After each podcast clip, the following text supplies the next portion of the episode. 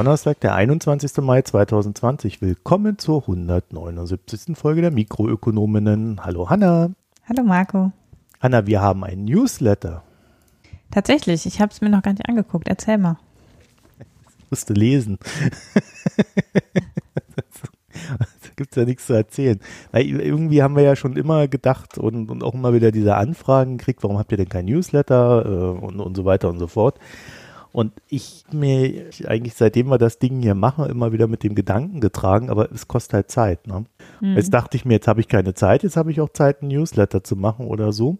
Nee, ich habe halt einfach mal gedacht, wir fangen damit jetzt einfach mal an. Ich mache das unregelmäßig, auch wenn ich sicherlich versuchen werde, da eine regelmäßige Regelmäßigkeit reinzubringen. Und dann gucken wir mal, wie sich das entwickelt. Ja, und das vorderste Ziel mhm. soll einfach nur sein, dass ja wir da einfach mal so informieren können, was wir so in der letzten Zeit gemacht haben. Dann kriegt er dann einfach nochmal einen kleinen Text mit äh, einem Link dazu, vielleicht noch ein paar Leseempfehlungen. Das war's. Vielleicht bauen wir es auch einfach aus, wie das ja manchmal ja, so ist. Mal gucken. Dann blogge ich nie wieder, wenn ich jetzt demnächst noch Newsletter-Texte ja, schreibe. Das dachte ich mir, ne? Das ist der Plan, Hanna, dich vom Bloggen wegzukriegen und in die Newsletter-Analyse hineinzutreiben. So, so. Wir gucken mal, wo wir da enden und landen und wie oft wir das schaffen. Also mein kleines Ziel wäre natürlich einmal in der Woche, aber das ist ähm, aus jetziger Sicht absolut nicht versprochen, sondern es ist nur das Ziel, das langfristige. Dann möchten wir uns bedanken für die Daueraufträge und Spenden in der letzten Woche und ich habe gesehen bei den Premium-Abos gab es irgendwie zwei Anmeldungen, die nicht zu einer Aktivierung des Abos geführt haben. Ich habe da keine Fehlermeldung gefunden, aber äh, falls es da eine geben sollte bei den beiden betreffenden Personen, sollten die sich bitte gerne bei mir melden, sodass wir dem nachgehen können. Ich habe ja immer so Ängste, ne? wenn ich irgendwo PayPal und irgendwo Probleme sehe, da zittern ja sofort meine Hände. das immer so, so aufwendig ist, da mit PayPal irgendwelche Probleme zu lösen. Noch kurz der Hinweis, bei Kritik, Lob, Hinweisen, empörten Empörungen und sonstigen könnt ihr uns eine E-Mail schreiben an mh.mikroökonom.de mit OE, also Martha Heinrich. Und ansonsten findet ihr uns auf Twitter, Reddit, Facebook als Mikroökonomen mit OE. Und damit kommen wir zum ersten Part. Wir sprechen heute nicht über Jens Spahn, Hanna. Mhm. Große Erleichterung im Raum. Ah, wir reden nicht über Jens Spahn. Zur Abwechslung. Ja, es ist geplant, einen Vorstoß von Frankreich und Deutschland in Sachen Reform der WHO zu formulieren, der dann auch demnächst, wenn dann die deutsche EU-Präsidentschaft im zweiten Halbjahr beginnt, dann auch vorangetrieben werden soll. Und also ich finde es grundsätzlich gut, die WHO zu reformieren. Wir haben jetzt gesehen, jetzt haben wir mal eine Pandemie. Das funktioniert alles irgendwie nicht so gut. Zumindest Leppend. nicht so, wie es sollte. Ja, mancher würde auch sagen, viel besser, als ich dachte. auch möglich, ja. ja. So die Zyniker des Lebens. Ich glaube, es gibt diesen Reformbedarf, aber wenn man dann guckt, dass China die WHO jetzt gerade so als Propagandainstrument für sich entdeckt hat, während Trump umgekehrt ähm, wütende Briefe zur WHO schreibt und sagt, ihr müsst alles ändern, ohne zu sagen was, aber das dann in 30 Tagen. Also ich glaube, da ist die Gemengelage einfach so durchwachsen, dass es vielleicht nicht unbedingt etwas ist, was nun Deutschland und Frankreich reparieren werden in naher Zukunft. Aber wenn, wenn sich da was ergibt, ja, werden wir uns das angucken. Und damit kommen wir auch mhm. schon zu unserem Hauptthema heute, Deutschland und Frankreich. Hanna, da ist die große Liebe ausgebrochen. Endlich. Genau. Das ist genau mein Ding. Angela Merkel und Macron haben sich wieder versöhnt. Mercosi, ach nein, das war der andere. nee, jetzt heißen sie ähm, Mercron, habe ich gelesen. Ah. Wahrscheinlich heißen sie in Frankreich Markel. ähm, wer da die, die, Fäden in der Hand hat, äh, wird wahrscheinlich unterschiedlich gesehen. Das ist eine Partnerschaft. Aber zumindest, genau. Äh, auf jeden Fall sind die Rollen klar verteilt. Macron ist begeistert und Merkel ist realistisch. Ähm, wirkte ja zwischen Frankreich und Deutschland in letzter Zeit nicht immer so harmonisch, wie es in den letzten Jahren oft war. Insbesondere gab es ja, wir erinnern uns, Streit über Corona-Bonds, wo eben Macron und Olaf Scholz in dem Fall hauptsächlich, aber eben auch Merkel auf unterschiedlichen Seiten der EU-Diskussion standen.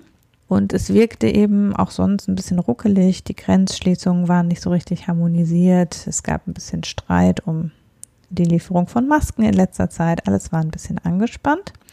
Und jetzt scheinen sie sich aber zusammengerauft zu haben und in alter Manier, Macron und Merkel geben vor und die EU läuft hinterher, legen sie jetzt wieder was vor, passend kurz vorm Europaratsgipfel. Ein gemeinsames Papier, wie die EU wieder aus der Corona-Krise erstarkt hervorgehen soll. Das ist insofern erstmal nur ein Diskussionspapier, weil Frankreich und Deutschland ja noch nicht in der EU einfach irgendwas entscheiden dürfen.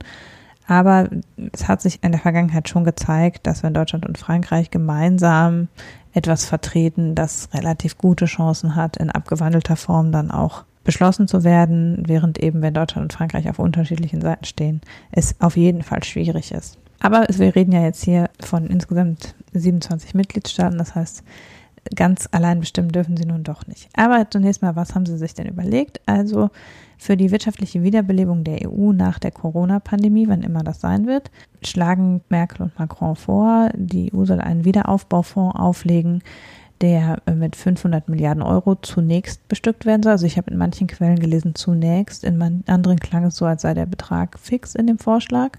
Hm. Und der soll unter Ägide der EU-Kommission stehen und dann zum Wiederaufbau in den besonders von der Pandemie betroffenen Ländern genutzt werden können und soll, soweit man das bisher absehen kann, aber auf diesen Zweck quasi beschränkt sein. Also mhm.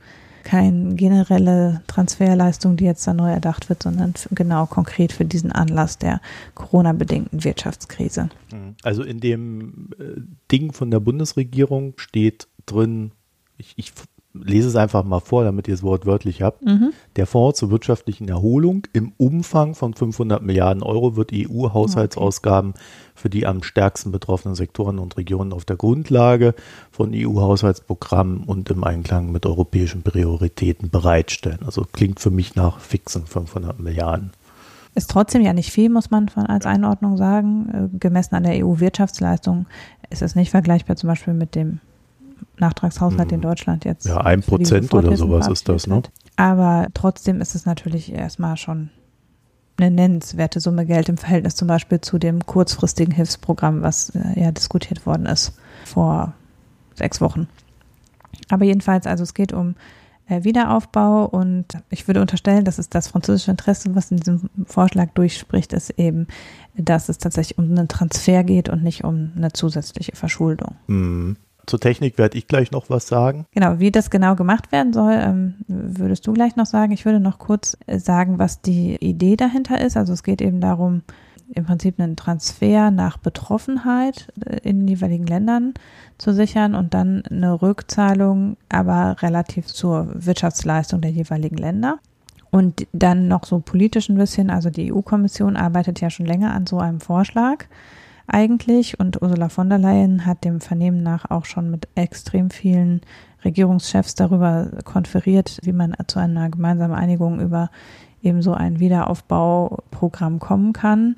Und da ist sie eben noch dabei, die Stimmen einzusammeln. Und das heißt, letztlich haben Merkel und Macron jetzt auch da so ein bisschen einmal die Flöcke eingerammt und gesagt, ja, so stellen wir uns das vor und haben damit, ja, man kann es entweder so interpretieren, dass sie Ursula von der Leyen Rückendeckung geben für die Verhandlungen der EU-Kommission mit den einzelnen Ländern oder aber auch, dass sie ihr ein bisschen die Show stehlen und jetzt schon mal was hinlegen, bevor die EU-Kommission den mhm. Plan mhm. hingelegt hat. Ich habe dazu zwei Sachen, die, die glaube ich, ganz wichtig sind äh, für, für diese Geschichte gelesen. Da weißt du dann auch immer nicht, wer hat da was durchgestochen und was genau stimmt. Also einmal, es soll tatsächlich mit Ursula von der Leyen abgestimmt gewesen sein. Abstimmen heißt jetzt sicherlich nicht, dass sie da äh, groß in die Verhandlungen mit eingebunden war, aber äh, sie war zumindest irgendwie naja, nicht außen vor. Sie wusste, dass da was kommt, ja. ja.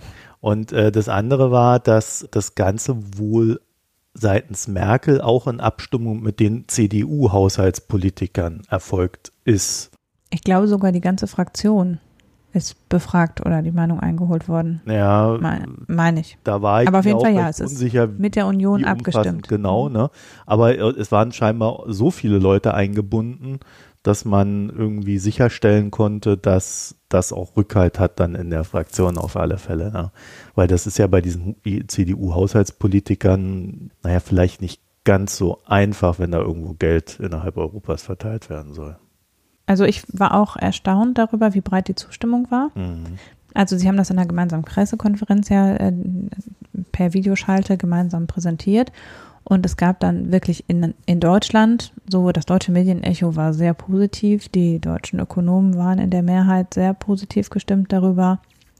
Aber eben auch aus der Union wird das gedeckt. Olaf Scholz hat sich sehr positiv geäußert. Also es gab schon eine relativ breite Zustimmung dafür. Und das finde ich schon erstaunlich dafür, dass es ja noch als über Corona-Bonds diskutiert wurde, eher viele kritische Stimmen gab. Und das äh, finde ich ganz begrüßenswert, dass offensichtlich da jetzt doch es da auch eine breite fachliche wie mediale Zustimmung gibt. Und äh, tatsächlich ähm, ist das auch ein ganz gutes Signal, glaube ich, um in die Verhandlungen innerhalb der EU einzusteigen, wenn jetzt schon mal das in Deutschland und Frankreich auch mit breiter Rückendeckung und in Abstimmung mit Ursula von der Leyen passiert ist und ja unter Umständen auch unter Einbezug eben eines Teils der Fraktionen im Europaparlament, dann ist das halt schon eine gute Diskussionsbasis zumindest, würde ich sagen. Mhm.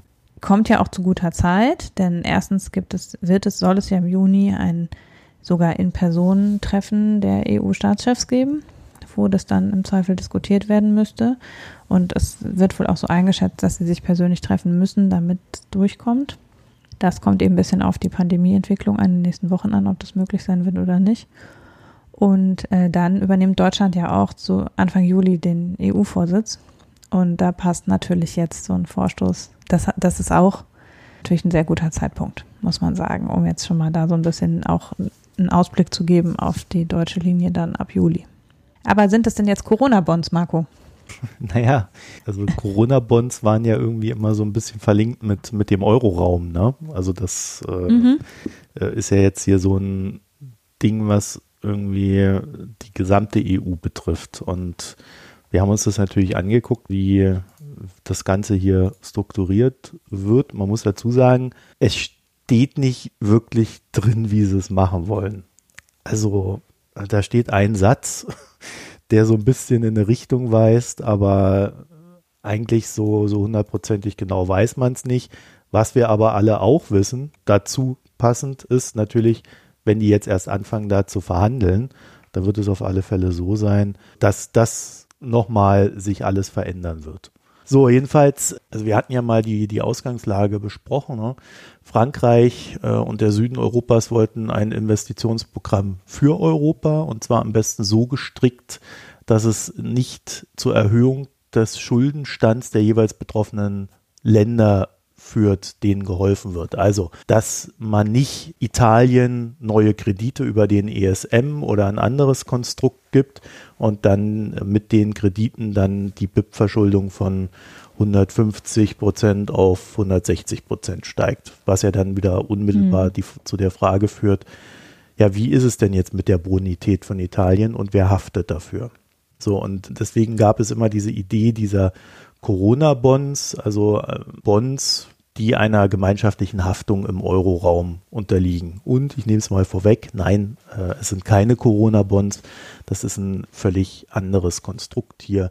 Selbst dann, wenn wir das ganze EU-Bonds nennen sollten. Mhm. Deutschland war eigentlich immer dagegen, dass es sowas gibt. Und wir haben ja letztens auch dieses Urteil des Bundesverfassungsgerichts gehabt, Hanna. Ne? Du erinnerst dich. Ja. Da merkt man einfach, in Deutschland ist ein grundsätzlicher Widerwille dagegen, dass irgendwie anderen Euro-Staaten geholfen wird. Äh, bei EU-Staaten würde ich da jetzt vielleicht noch nicht urteilen. So, deswegen ist es ja erstmal ganz gut, wenn Deutschland und Frankreich sich da auf irgendwas einigen und da voranschreiten können. 500 Milliarden soll es geben und genau mit dem Ziel, dass die EU diese Gelder Regionen, die besonders betroffen sind von der Corona-Krise, äh, dieses Geld direkt gibt und zwar als quasi EU-Geld, das sie ausgeben können oder in dem spezielle EU-Projekte gefördert werden. Also es gibt so eine Art ja, Mittelverwendungszwang in dem Ganzen drin.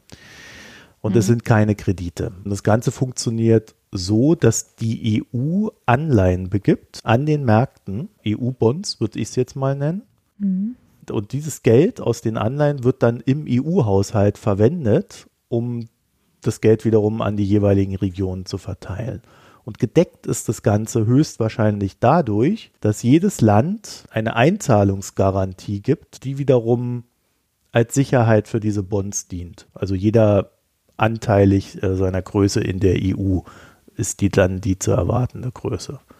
Ja, also Deutschland mit seinen 27 Prozent oder 30 Prozent oder was das da sind, äh, zahlt dann halt oder garantiert dann halt anteilig. Und wenn dann irgendwann mal so ein Bond ausfällt, was ja recht unwahrscheinlich ist bei der EU, dann haftet jedes Land für sich. Mhm. Das ist ja immer das, was allen ganz wichtig war, dass jeder immer für sich haftet. Das hat dann aber auch zur Folge für Deutschland, jetzt denken wir wieder ans Bundesverfassungsgericht, dass der Bundestag diese Gelder genehmigen muss, explizit. Mhm. Das heißt, man schafft die Möglichkeit für die EU Kredite aufzunehmen, für die jeder Mitgliedstaat selber haftet und die dann dadurch der eigenen Budgetkontrolle jedes Mitgliedstaates unterliegen zumindest technisch, aber man einigt sich eigentlich immer auf EU-Ebene darüber, was dann quasi in den Mitgliedstaaten beschlossen wird. Mhm. Also wie gesagt, die Gelder sind zweckgebunden und ich würde mal vermuten, dass diese Anleihen aus der Erfahrung heraus, also die EFSF-Anleihen, die es mal gab, die ähm, haben von den Ratingagenturen äh, ein Rating bekommen bei AAA, also die höchste Klassifizierung, sowie auch die zweithöchste Sicherheitsbewertung sodass man jetzt darüber rätseln kann, wird das Ganze ähnlich enden, dass man dann so eine Mischung je nach Ratingagentur in der höchsten oder in der zweithöchsten Bewertung hat. Ich würde sagen, es ist eigentlich egal, weil grundsätzlich wird es so sein, dass die EU die Anleihen zu einem extrem niedrigen Zins begeben kann, wenn nicht gar für Negativzinsen. Mhm. Und ich glaube, das ist ja dann immer das, was äh, gerade Ökonomen äh, sehr spannend finden, wenn jemand Kredite aufnehmen kann und dann weniger zurückzahlen muss bei gleichzeitiger Inflation und man sich dann so ausrechnen kann, dass eigentlich nach x Jahren irgendwie nur noch die Hälfte eigentlich zurückbezahlt wird. Ja, vor allen Dingen ist die Tilgung, glaube ich, eher langfristig äh, angelegt. Tilgung ist also langfristig angelegt, ich meine über zehn Jahre. Mhm. Aber das sind ja auch Sachen, das wissen wir nicht genau, beziehungsweise wir wissen vor allen Dingen nicht genau, wie es dann wieder endverhandelt wird. Mhm. Also äh, wichtig fände ich vielleicht noch zu sagen, einer der Vorteile, wenn es über den EU-Haushalt vergeben wird, ist, dass das Parlament es mit entscheiden darf. Also im Gegensatz zu irgendwie einem Sonderfinanzierungsinstrument, was als Finanzierungsinstrument der EU-Kommission wäre oder so, ist es so, dass die EU-Kommission das Programm zwar verwaltet und managt, aber dass, wenn da ja das Parlament dem Haushalt zustimmen muss, muss das Parlament auch dem Instrument zustimmen. Das ist natürlich im Sinne der Akzeptanz und auch im Sinne der Wahrscheinlichkeit, dass man damit durchkommt, vermutlich hoch. Gleichzeitig ist es auch so, dass natürlich dadurch, dass, die, dass es zweckgebunden und zeitlich befristet ist, es nicht eine generelle Vergemeinschaftung von Schulden ist, also oder ein, eine Aufhebung des Verschuldungsverbotes der EU. Und auch das ist natürlich der, im Vorfeld immer betont worden, dass man das Verschuldungsverbot für die EU-Kommission nicht aufheben will. Und dem ist damit Rechnung getragen, dass es jetzt eben als eine spezifische, zweckgebundene Maßnahme aufgelegt wird. Genau. Auch wenn dafür irgendwelche Taschenspielertricks nötig sein werden, damit es in dem einen Mal geht und sonst nicht. Ja, und trotzdem wird es natürlich diese Klagen geben und man wird wieder versuchen, äh, da irgendwas zu finden und so weiter und so fort. Das ist dann einfach halt auch das Geschäftsmodell, was manch bayerischer Anwalt pflegt. Mhm. Was für mich an der ganzen Sache so spannend ist, Hanna, ist ja eigentlich, wenn ich mir so die letzten Jahre angucke, vielleicht sogar auch historisch angucke, dann war es ja eigentlich immer so, dass Europa immer mehr so eine Art Europa der Region nett formuliert oder eben auch so ein Europa der Nationalstaaten war und ist. Und daran war eigentlich auch wenig zurück, äh, zu rütteln. Und viel Streit in Europa drehte sich dann immer darum, wie man das Ganze auflöst im Sinne von, ähm, es gibt europäische Institutionen, die ihre Macht ausweiten und es gibt Nationalstaaten, die versuchen, ihre Macht zu erhalten. Eigentlich hatte man in den letzten Jahren, ich würde jetzt sagen so seit, naja, 2015 äh, spätestens, ja eigentlich immer so ein bisschen das Gefühl, okay, also das mit Europa und der Weiterentwicklung, das wird jetzt irgendwie nichts mehr. Also gerade auch wie, wie Merkel immer wieder Macron da hat abblitzen lassen. Ich glaube, da haben wir ja einige, äh, ja, Folgen gehabt, da bist du ja sehr emotional gewesen. um das mal vorsichtig zu formulieren. Das ist jetzt so das erste Mal seit langem, dass ich irgendwie wieder so sehe, jetzt tut sich auch mal wieder was Positives für Europa. Ne? Also man darf ja auch nicht vergessen, wir haben dieses obskure Brexit-Erlebnis gehabt. Wir haben seit 2010 mit Beginn der Griechenland-Krise, ja, man kann schon fast sagen, da ging es erstmal so richtig los mit dem Populismus, auch in Deutschland. 2010, meine ich, wäre auch diese Sarrazin-Diskussion gewesen. Ne? Also das lief so ein bisschen Hand in Hand. Das ist jetzt zum ersten Mal wieder so, so ein kleiner Lichtblick am Ende dieses doch recht langen Tunnels. Ne?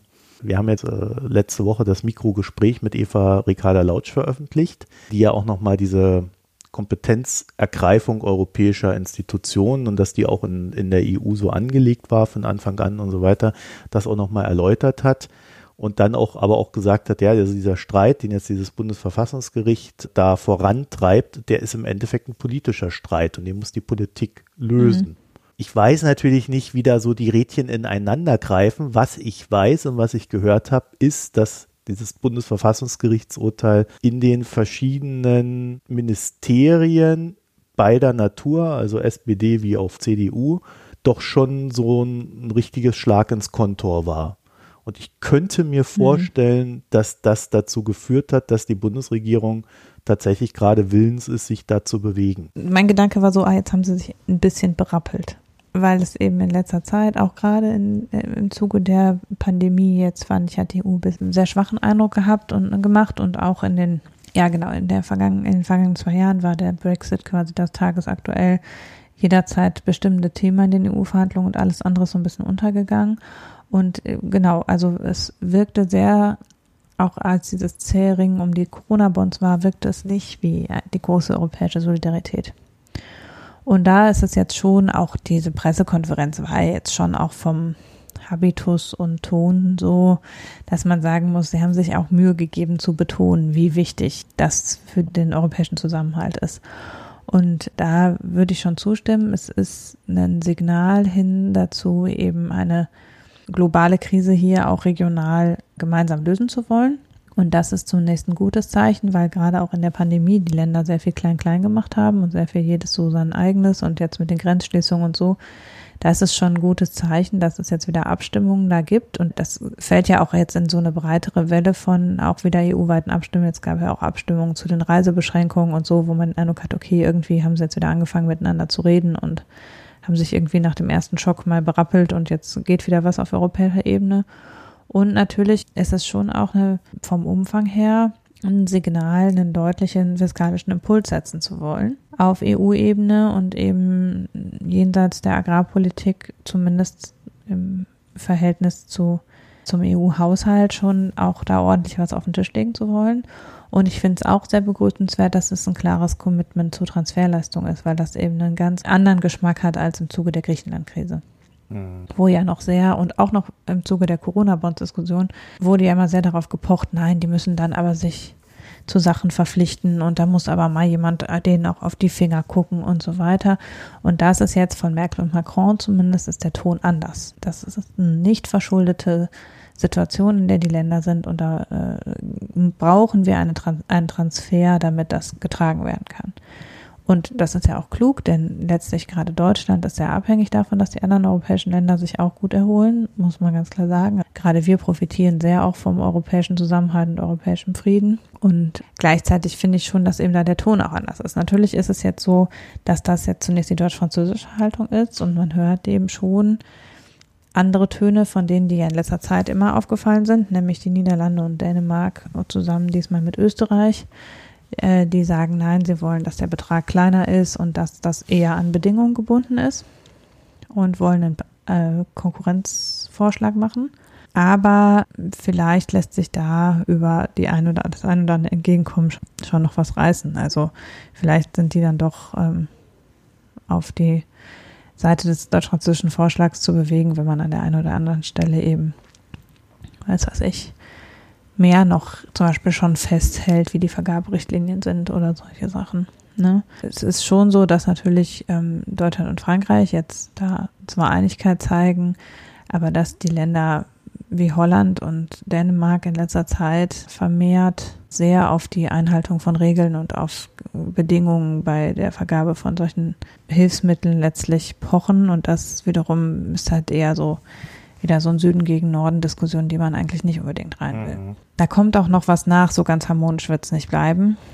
Aber zumindest ist damit jetzt erstmal der Diskussionsraum relativ weit offen, würde ich einschätzen. Die Einschätzung ist schon, es ist noch eine harte Verhandlung und man weiß nicht, was am Ende dabei rauskommt, aber es ist relativ klar, irgendwas wird dabei rauskommen, was eben dann vermutlich in so eine Richtung geht und was eher nicht aussieht wie eine Vergabe von Krediten an die einzelnen Länder, wie es ja im Griechenland-Fall noch war.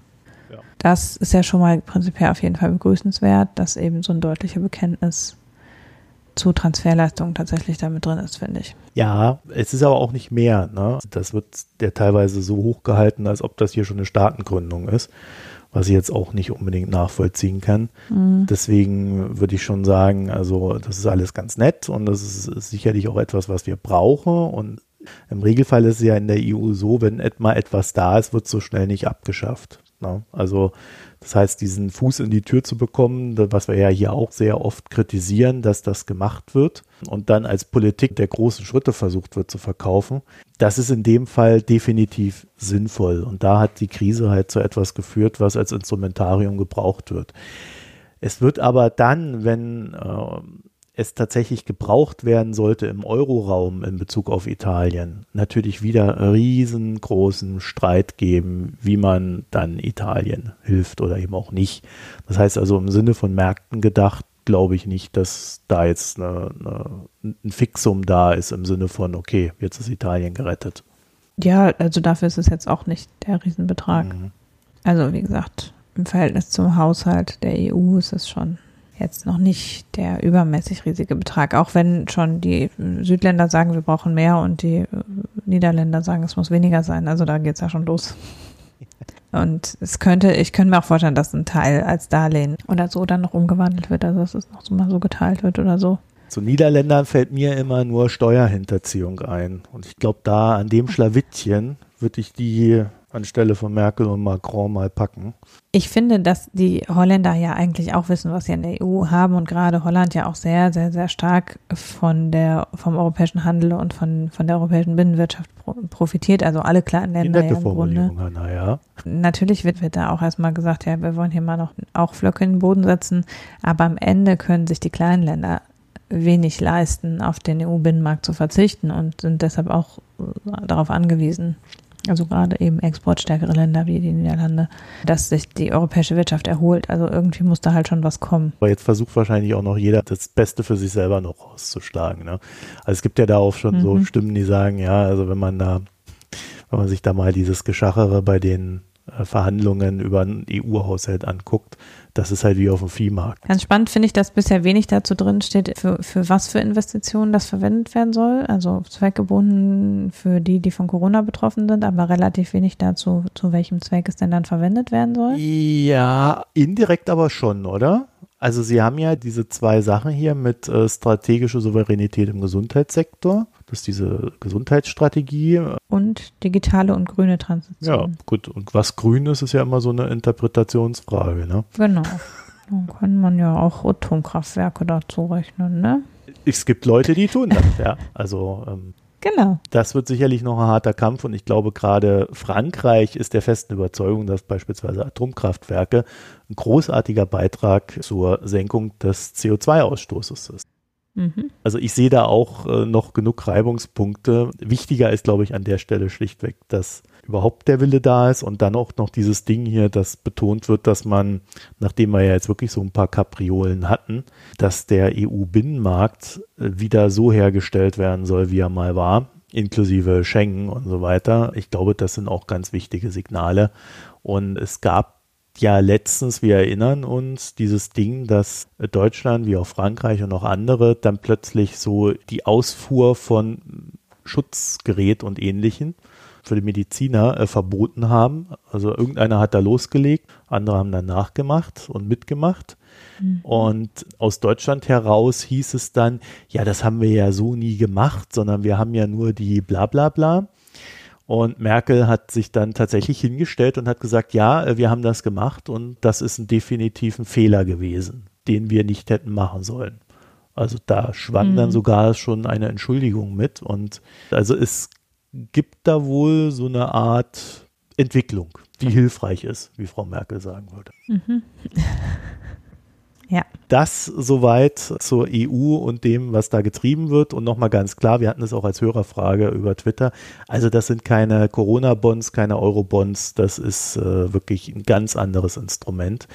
Und ich glaube, wir werden äh, ich glaube, in diesem äh, Mikrogespräch mit dem Wolfgang Schmidt, das ich hatte, wo er dann gesagt hat, man streitet sich da immer so, so heftig um die Instrumente, um so verschiedene Instrumente. Ich glaube, dass die Politik da tatsächlich so denkt, wie er es formuliert hat. Also, dass äh, sie einfach jetzt hergeht und sagt, okay, wir brauchen Lösungen und versuchen die halt irgendwie dann technisch hinzubekommen. Was mhm. Aus einem politischen Sinne von, äh, von uns betrachtet wieder definitiv nicht immer zufriedenstellend ist, weil es oftmals zu halbgaren Lösungen führt. Dann haben wir eine Hörerfrage bekommen von Johannes Hanna. Die läuft mhm. da so ein bisschen mit rein, ne? Genau, die kam zu der Folge mit Ulrich, der vorletzten, wo Ulrich und ich gesprochen haben über, äh, dass Dänemark die Staatshilfen nur an, äh, an Unternehmen ausschüttet, die keinen Sitz in Steueroasen haben.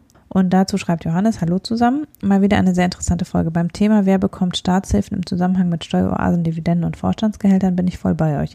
Mich interessiert jedoch noch ein weiteres Thema. Und zwar ist ja davon auszugehen, dass nachdem wir den schlimmsten Teil der Krise überwunden haben werden, sicher mit einem Konjunkturprogramm zu rechnen ist. In meinen Augen ist dies aus moralischer Sicht anders zu behandeln als Staatshilfen. Ich denke, hier könnte der Staat die Situation sehr gut nutzen, um gezielt umweltfreundliche Industrien zu fördern. Das große Stichwort wäre hier ein Green New Deal, den ja schon einige schon seit längerem fordern. Also zum Beispiel mehr Geld in Richtung Bahn als in Richtung Lufthansa und ähnliches. Wie ist hier eure Meinung? Könntet ihr zu dem Thema vielleicht mal ein bisschen was in einer kommenden Folge sagen? Also wir hatten ja da in der Folge gesagt, eigentlich finden wir zwar gut, grundsätzlich staatliche Finanzierung an Bedingungen zu knüpfen und das eine davon sein könnte, dass man keinen Sitz im Steueroasen hat. Das wäre aber in dem Moment, wo es um Notfallhilfen geht, waren wir schon ein bisschen kritisch, insbesondere weil eben die Länder ja die Entscheidungen, wo sie ihren Sitz hin verlagern, längerfristig treffen, als jetzt äh, sie mit so einer Staatshilfe konfrontiert sind und dass eben äh, man jetzt nicht kurzfristig das ändern kann. Das heißt, man wird be beurteilt für etwas, was man jetzt nicht anpassen kann als Strategie. Und in die Richtung ginge ja jetzt auch die Frage, dass sozusagen, wenn es jetzt um ein Konjunkturprogramm geht, also um zusätzliche Mittel zum Wiederaufbau, die außerdem langfristiger angelegt sind, dass dann ja durchaus man das anders sehen könnte und eben besonders in die Richtung, äh, das wirklich zur aktiven politischen Lenkung nutzen könnte. In diesem Fall nicht so sehr in Richtung Besteuerung, Dividenden und so weiter, sondern eben in Richtung umweltfreundliche Industrien. Und damit geht Johannes ja in eine Richtung, die es auch, also zum Beispiel Claudia Kempfert hat sich da auch sehr stark für ausgesprochen. Das überrascht mich jetzt und aber. auch andere. Aber auch viele andere haben gesagt, wir brauchen eine Schwerpunktsetzung bei den, beim Wiederaufbau und wir müssen das nutzen, um als transformierte Wirtschaft aus dieser Krise rauszukommen. Bei der Größenordnung, die da jetzt im Raum steht, muss das irgendwie sinngerichtet sein und nicht einfach Geld auf alle werfen. Das ist schon was, wo viele sich für aussprechen. Und was genau dann die Schwerpunktsetzung sein soll, da gibt es naturgemäß dann natürlich Unterschiede. Stichwort Atomkraftwerke. Also, ähm, Genau, also da ist es natürlich so, ich fände auch sehr wichtig, dass man ja eine Schwerpunktsetzung in Zukunft, in, in letztlich in Richtung Zukunftsfähigkeit vornimmt. Also, dass man jetzt nicht welche wieder aufpeppelt, die sowieso ein Geschäftsmodell haben, was in den nächsten fünf Jahren nicht mehr tragfähig ist, vielleicht zum Beispiel Kohlestrom oder so, ja. Also, dass man eben überlegt, was sind eigentlich die Industrien und die Branchen, die wir in der Zukunft brauchen und die auch zukunftsfähig sind. Und wo es umgekehrt dann also auch besonders wichtig ist, da vielleicht eine Marktstellung zu erhalten, siehe Solarbranche oder äh, Windbranche, wo man sagen muss, da haben wir ohnehin jetzt schon Boden verloren und da wäre es vielleicht wichtig, sich auch eine Marktstellung zu erarbeiten durch so ein Konjunkturprogramm, wenn wir jetzt von einem nationalen Konjunkturprogramm in Deutschland reden. Also da könnte man ja durchaus auch genau die Bereiche fördern, die auch wirtschaftlich wichtig werden in den nächsten Jahren und womit wir uns dann einen Wettbewerbsvorteil unter Umständen verschaffen könnten. Aber das ist eben nicht nur um, ich würde sagen, die Transformation geht weiter als nur äh, umweltpolitisch. Ist, ich würde es schon befürworten und auch sagen, man kann durchaus ähm, das argumentieren, dass es sinnvoll wäre, ähm, da eben eine Entscheidung zu treffen in Richtung, wie soll, muss unsere Wirtschaft aufgestellt sein. Letztlich ist es ja auch so, dass ohnehin ähm, eine gewisse Anpassungsfähigkeit jetzt schon in der Krise notwendig ist und dass man das eben entsprechend auch dann honorieren könnte. Mhm. Und aber für mich geht es weiter als nur als nur Umwelt, sondern wir haben auch die Frage der deutlich ähm, vernachlässigten digitalen Infrastruktur, die in Deutschland wirklich noch äh, Unterstützung brauchen könnte. Äh, wir haben die Frage der Digitalisierung insgesamt. Wir haben massive Unterinvestitionen im Bildungsbereich. Also da gäbe es noch mehr zukünftig wichtige Bereiche, neben natürlich auch der Frage, wie muss der Gesundheitssektor nachhaltig aufgestellt sein? Was lernen wir da daraus? Äh, die eben jetzt im Rahmen eines Konjunkturprogramms sinnvoll äh, gefördert werden sollten, würde ich sagen. Hm. Was denkst du? Ach ja. Geht ja jetzt los. Ja. Angela Merkel möchte ja jetzt gerne zeitnah mit Konjunkturprogrammsverhandlungen anfangen, habe ich. Wir haben dazu aber gar nichts zu erzählen, was Angela Merkel davor hat, weil es ist ja völlig unklar, was Angela Merkel vorhat, wobei sie ja auch nicht alleine da. Aber wenn sie jetzt auf uns hören würde. Also abseits dessen, dass sie das leider nicht tut, kann ich dazu. Ich habe das Thema Konjunkturprogramm auch deswegen reingenommen, weil ich tatsächlich so ein grundsätzliches Problem mit Konjunkturprogrammen gerade habe. Und zwar so ein bisschen unter dem Blickwinkel, also wir sind jetzt in der Pandemie drin. Und nach allem, was ich bisher gelesen habe, wird es einfach 12 bis 18 Monate dauern, bis eine Impfung da ist. Und bis dahin haben wir Pandemie. Mal mehr, mal weniger stark, gerade weniger stark. Wenn sich da wieder alle zusammenrotten und gegen die Pandemie demonstrieren, werden es wieder mehr, wie in Berlin. Also es ist einfach da und es verbreitet sich. Äh, eine Region in China wurde jetzt mit 100 Millionen Leuten wurde gerade wieder dicht gemacht und so weiter und so fort. Also das Ding ist da, wir müssen uns damit abfinden. So, wenn wir jetzt ein Konjunkturprogramm machen würden, in dem wir beispielsweise Steuern senken und der Hanna 500 Euro überweisen, damit sie das ausgeben kann, dann könnte es passieren, dass dieses Geld just dann wirksam wird, wobei Steuern ja nochmal ein Thema für sich sind, wo gerade die zweite, dritte oder vierte Welle anrollt und alle wieder daheim hocken und vielleicht ohnehin frustriert sind, aber vor allen Dingen, ja, man gibt jetzt ein bisschen mehr Geld für im Lebensmitteleinzelhandel aus, aber ansonsten will man sein Geld gerade eher sparen, weil man erwartet eigentlich nur noch das Schlimmste. Das heißt, dieses Geld würde dann verpuffen. Zack, bumm, äh, du legst es auf dein Sparkonto oder was auch immer, kaufst dir gesundheitsstärkende Medikamente, man weiß es nicht. Ja, dann ist dieses Geld auf alle Fälle zwar da, aber naja, keiner jobfördernden Verwendung zugeführt worden. So, und diese Problematik sehe ich halt vor uns liegen. Und dann sagen dann immer alle, ja, und das muss ja alles ganz gut getimt sein. Und wenn man jetzt ein Konjunkturprogramm macht, dann wirkt das ja erst in sechs Monaten frühestens oder vielleicht sogar in neun, je nachdem, was man da macht und so weiter und so fort. Ich habe mir halt überlegt, was könnte man denn tun oder was müsste man denn sinnigerweise tun, um da vielleicht nicht in diese Falle reinzulaufen. Und wir haben ja in diesem Podcast äh, und auch sonst äh, haben viele Menschen schlichtweg ein Problem. In den letzten Jahren wurde Deutschland gefühlt kaputt gespart. Ja, Straßen zerfallen, Brücken krachen ein, dann werden beim Brückenneubau wird irgendwie Stahl aus China gekauft, der dann nicht brauchbar ist. Alles so ein Zeugs. Also es ist irgendwie, hat man so den Eindruck, an manchen Stellen äh, bricht Deutschland bald zusammen. Und da wäre es ja sinnvoll aus meiner, mein, äh, aus meiner Sicht, wenn man statt jetzt irgendwie Steuersenkungen zu machen äh, oder der Hanna 500 Euro zu überweisen, Entschuldigung Hanna. Ich nehme die.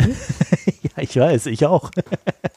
also ich habe ja, fände ich ja auch schön, aber ich glaube, es macht einfach Sinn, wenn wir jetzt ein Konjunkturprogramm auflegen, wo wir definitiv wissen, das, was wir damit schaffen, das ist etwas, was bleibt. Auch dann, wenn wir jetzt vielleicht noch weitere fünf Jahre in der Wirtschaftskrise sind oder noch zwei Jahre, ne, also wo einfach wir nicht in diese Falle mhm. reinlaufen. Und das sind diese ganz klassischen Sachen, über die wir seit Jahren reden, wo wir Defizite haben. Breitbandausbau, kaputte Straßen, Bröselbrückenbeseitigung, einfach mal, äh, wenn jetzt irgendwie lauter Leute entlassen werden, dann müssen doch auch ein paar Bauplaner dabei sein, die man jetzt in den Kommunen endlich anstellen könnte. Weswegen es auch Sinn macht, äh, den Kommunen Schulden zu äh, erlassen, was ja auch schon seit Ewigkeiten in der Diskussion ist und sich jetzt wieder beschleunigt. Was ich komplett vermisse, sind so, so Sachen wie mal Überlegungen, dass man ja vielleicht doch eine Homeschooling-Infrastruktur aufbaut oder Pläne dafür entwickelt, wie Lehrer instant in die Lage versetzt werden, Homeschooling zu betreiben, wenn halt gerade mal wieder Pandemie ist oder irgendwas anderes. Weil das brauchen wir doch. Dann muss man halt mhm. Pläne entwickeln, wie eine Notfallkinderbetreuung aussehen kann in solchen Zeiten, wenn die Eltern denn arbeiten müssen und oder sollen. Da haben wir ja Riesenprobleme. Irgendwie, wenn ich dann so hingucke und dann sehe, was diskutiert wird, habe ich so das Gefühl, die reden alle über was anderes. Nur nicht über die Sachen, die ja so offensichtlich vor uns liegen. Zum Beispiel äh, Abwrackprämie wäre für mich so ein Ding. Also ich habe gar nichts gegen die Abwrackprämie an sich. Das kann durchaus sinnvoll sein. Der Punkt ist, warum brauchen wir denn die Abwrackprämie? Warum investieren wir nicht einfach in die Verkehrswende, dass wir einfach diese Infrastruktur schaffen, in denen dann die Elektroautos fahren können? Äh, dass wir, die, äh, dass wir den öffentlichen Nahverkehr ein bisschen ausbauen. Jetzt haben wir gelernt, wenn Menschen in geschlossenen Räumen sind, dann entstehen irgendwelche Aerosolwolken, dann atmen wir alle das Virus ein und stecken uns an. Das ist ganz schlimm. Das heißt, wenn ich in öffentliches Verkehrsmittel reingehe und da keine ordentliche Klimatisierung drin habe, ist das doof. Wenn ich jetzt in Köln in so ein öffentliches Verkehrsmittel gehe, habe ich keine Klimatisierung. Das sind Sachen, da kann man einfach mal sagen, ja, da investieren wir rein. Entweder in die Entwicklung oder in die Anschaffung. Wir müssen eh neue Bahnen kaufen, ja. Kriegen wir ja alles auch nicht so schnell her. Jedenfalls, da kann man ganz direkt Sachen machen, wo Arbeitsplätze geschaffen werden oder erhalten werden dann in dem Fall, äh, wo Infrastruktur entsteht, die wir dann gebrauchen können, wenn wir sie wieder gebrauchen dürfen in größerem Ausmaß. Es gibt jetzt Städte, die gehen her und sagen, ja, wir machen jetzt diverse Straßen in der Stadtmitte, machen wir jetzt einfach zu Fahrradwegen. Fährt ja eh gerade keiner drauf. Ja, da wissen wir doch alle, das wird nicht mehr eine Autostraße danach. ja? Aber so mhm. kann man jetzt halt diese Zeit nutzen. Und irgendwie habe ich das Gefühl, wir nutzen sie in Deutschland nicht. Wir diskutieren über alles Mögliche und das, das wichtigste politische Ziel scheint mir zu sein, den Status wiederherzustellen, den wir im Januar hatten. Ja, das finde ich auch. Ich finde, dass es sehr so ein äh, Festhalten ist an der Struktur, die da war obwohl wir ja alle wissen, dass wir von dieser Struktur ohnehin weg müssen. Also weil wir unser Wachstum nicht nachhaltig ist, weil unsere Energieerzeugung nicht nachhaltig ist, weil unsere Art zu arbeiten und zu konsumieren nicht nachhaltig ist. Und ähm, das schon, also äh, auch vor dem Hintergrund, dass natürlich jetzt im Moment die Klimapolitik hart leidet, sehe ich schon, dass da eigentlich man eine Transformation im besten Sinne begünstigen könnte, die wir ohnehin gebraucht hätten. Also, ne, und da muss man sich dann vielleicht von manchen Dinosaurierindustrien auch mal verabschieden. Und das ist, glaube ich, das, was da politisch jetzt, also alle waren jetzt schon in irgendeinem Autowerk zu Besuch, um zu gucken, wie die Produktion wieder angelaufen ist.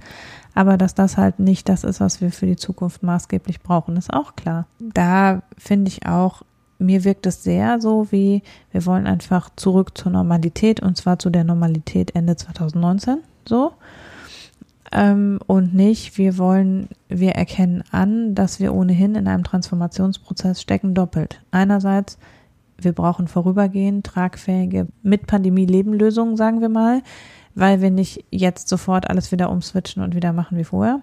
Und das andere ist, dass wir auch sowieso in die Wirtschaftsorganisation von Ende 2019 eh nicht hätten zurückgehen sollen, weil da auch schon klar war, dass wir ein breit angelegtes Investitionsprogramm brauchen, um wesentlich Bereiche auszubauen, die wir stark vernachlässigt haben und die wir aber brauchen werden in Zukunft. Diese Chance scheint mir auch, wird nicht gesehen.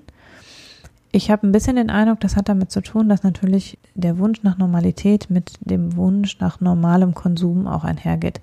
Also dass eben was weggebrochen ist, war ja mehrheitlich Konsum äh, jetzt in den vergangenen Wochen. Also das stimmt ja so nicht, weil natürlich viel der eingebrochenen Wirtschaftsaktivität an den Lieferketten lag und da ist natürlich auch viel an Investitionen und an langfristigen Gütern eingebrochen. Aber das, was sichtbar ist für jeden, ist halt, ich konnte nicht zum Friseur, nicht ins Kino und ich fahr, darf vielleicht nicht überall hin in Urlaub fahren, so ins Restaurant gehen, was auch immer. Und der Wunsch ist, glaube ich, zu sagen, ja, das alles kompensieren wir jetzt. Diesen ausgefallenen Konsum machen wir dann wieder möglich. Aber es ist so, einerseits wissen wir nicht, ob dieser, diese Art von Konsum längerfristig wieder möglich sein wird in den nächsten 12 bis 18 Monaten. Und andererseits bringt uns das halt nicht weiter. Das ist ja eine ganz einfache Rechnung. Das Geld, was wir für Konsum ausgeben, das ist dann einmal da und wird einmal ausgegeben und dann hat es jemand anderer. Aber das Geld, was wir für Investitionen ausgeben, hat im besten Fall eine positive Rendite. Und digitale Infrastruktur zum Beispiel hätte eine hohe positive Rendite, würde ich unterstellen. Mhm. Und äh, Das, ähm, ja, aber das ist so ein bisschen so eine, im Moment ist es sehr geprägt von zurück, zurück und Kompensation, Kompensation. Diejenigen, die jetzt gelitten haben, wie die deutschen Autobauer, die müssen jetzt was bekommen, damit es ihnen wieder gut geht. So ein Quid pro quo in gewisser Weise. Ja, deswegen habe ich ja gerade eben gesagt, dass man dann vielleicht nicht unbedingt den äh, Autokauf fördert, sondern halt einfach die Infrastruktur, von der wir ja ohnehin wissen, dass wir sie in der nächsten Zeit brauchen, weil einfach die Entwicklung völlig klar ist. Ne? Dass, wenn man das schon macht, man dann halt zumindest das Nachgelagerte fördert. Ja, aber da profitieren dann ja die, äh, die deutschen Autobauer nicht Warum? von, weil die haben ja keine guten zukunftsfähigen Modelle. Tesla stellt auch nicht genug her, als dass man das ändern könnte in der Masse. Also von daher, ich sehe da gar nicht so das Problem. Das sind für mich so, so ehrlich gesagt, so Scheindiskussionen, die da geführt werden. Äh, wenn die deutschen Autobauer das nicht haben, äh, die haben genug Milliarden, um da die Entwicklung voranzutreiben.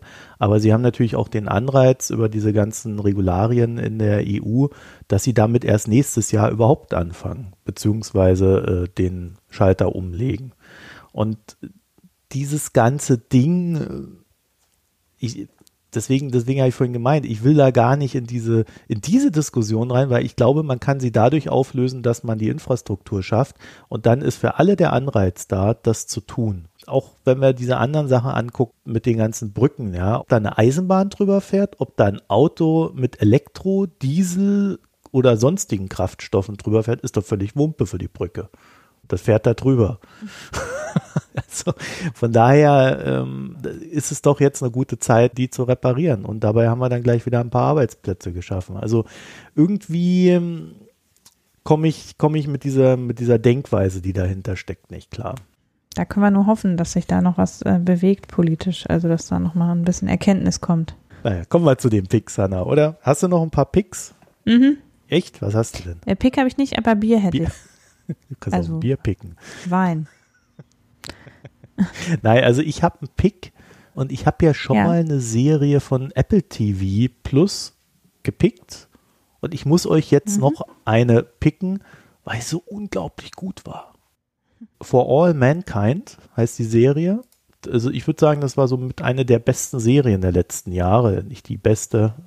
Gab ja noch COA auf Netflix, aber das war schon echt gut. Und das, das Szenario ist, das, was wir erlebt haben, war ja, die Amis sind auf den Mond geflogen und äh, waren die Ersten auf dem Mond. So, in der Serie sind die Russen die Ersten auf dem Mond.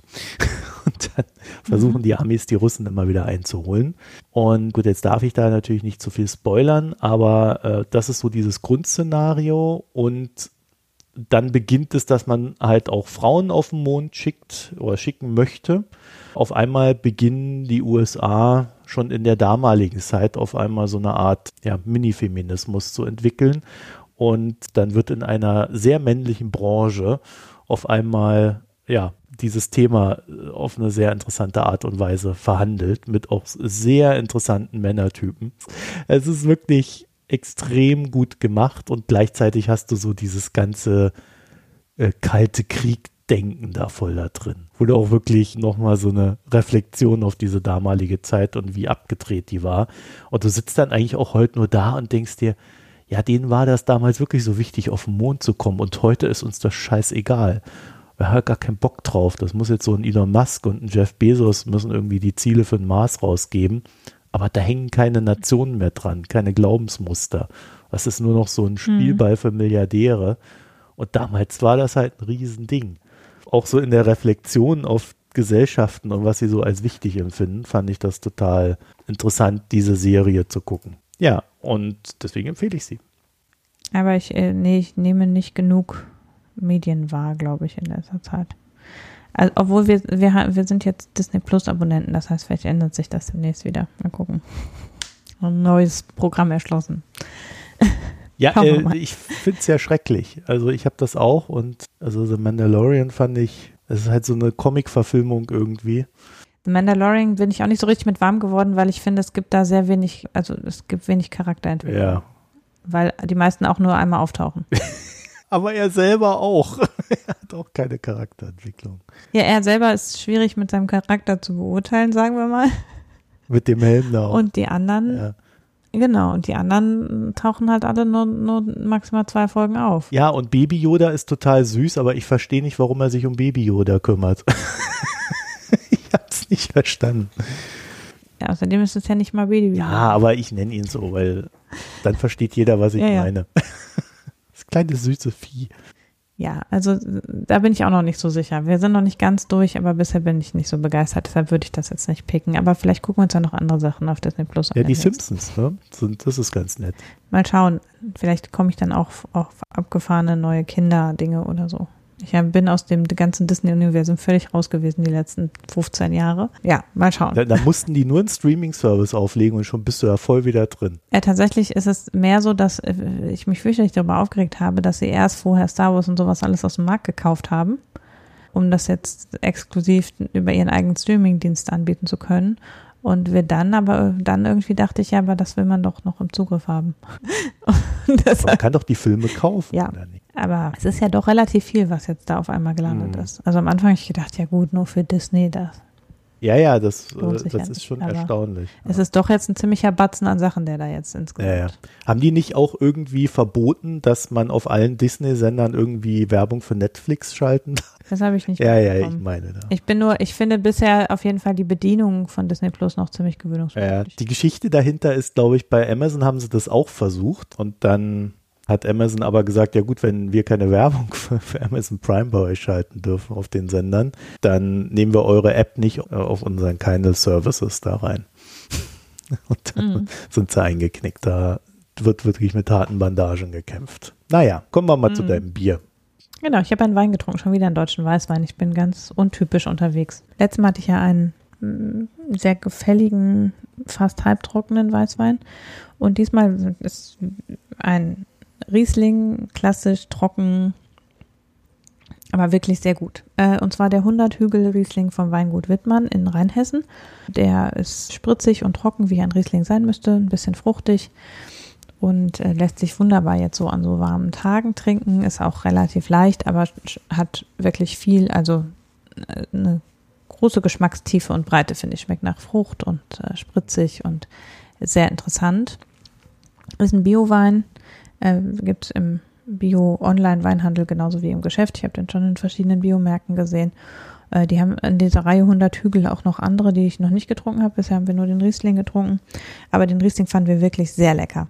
Also wir sind ja keine ausgesprochenen, also nicht, in der Regel trinken wir selten, seltener Weißwein als Rotwein, aber das ist ein Weißwein, den ich sehr, äh, der wirklich sehr und sehr gut geschmeckt hat.